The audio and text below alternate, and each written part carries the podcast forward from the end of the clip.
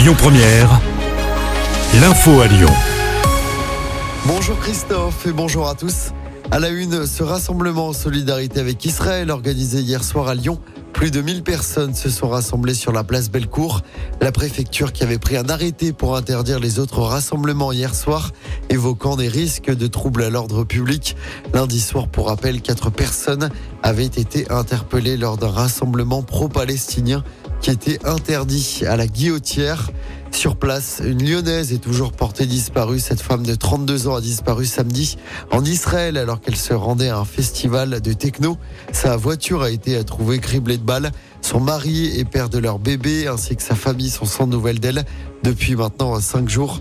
Elle fait partie des 20 Français disparus depuis l'attaque du Hamas. 8 Français sont décédés.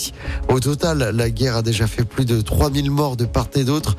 En France, cette guerre provoque une hausse des actes antisémites, une cinquantaine depuis samedi, d'après Gérald Darmanin. Dans l'actualité locale, 80 rues seront rendues piétonnes ce week-end à Lyon. Quasiment tous les arrondissements concernés par cette huitième édition de La Voie est libre. Samedi de 11h à 19h et dimanche de 10h à 18h. Le week-end n'a pas été choisi au hasard. La date correspond au Lyon Braderie Festival qui se déroule ce week-end en Presqu'île ainsi que la braderie du 8e. Un exercice attentat organisé mardi prochain à Tarare. Mais pour limiter l'impact sur la circulation, les autorités ont décidé de faire cette simulation la nuit. L'exercice se déroulera sur l'A89 et va entraîner la fermeture de l'autoroute entre Tarare Est et Balbini, et ce dans les deux sens de circulation. Un itinéraire bis sera proposé de mardi 20h jusqu'au lendemain à 6h du matin. Et puis avis aux professionnels de la pâtisserie, les inscriptions pour le mondial de la praline sont ouvertes. La deuxième édition de l'événement va se tenir en janvier prochain à Lyon.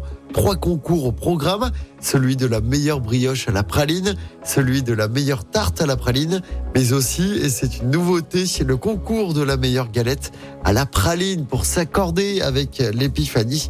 Le concours est réservé aux professionnels et aux apprentis de la restauration.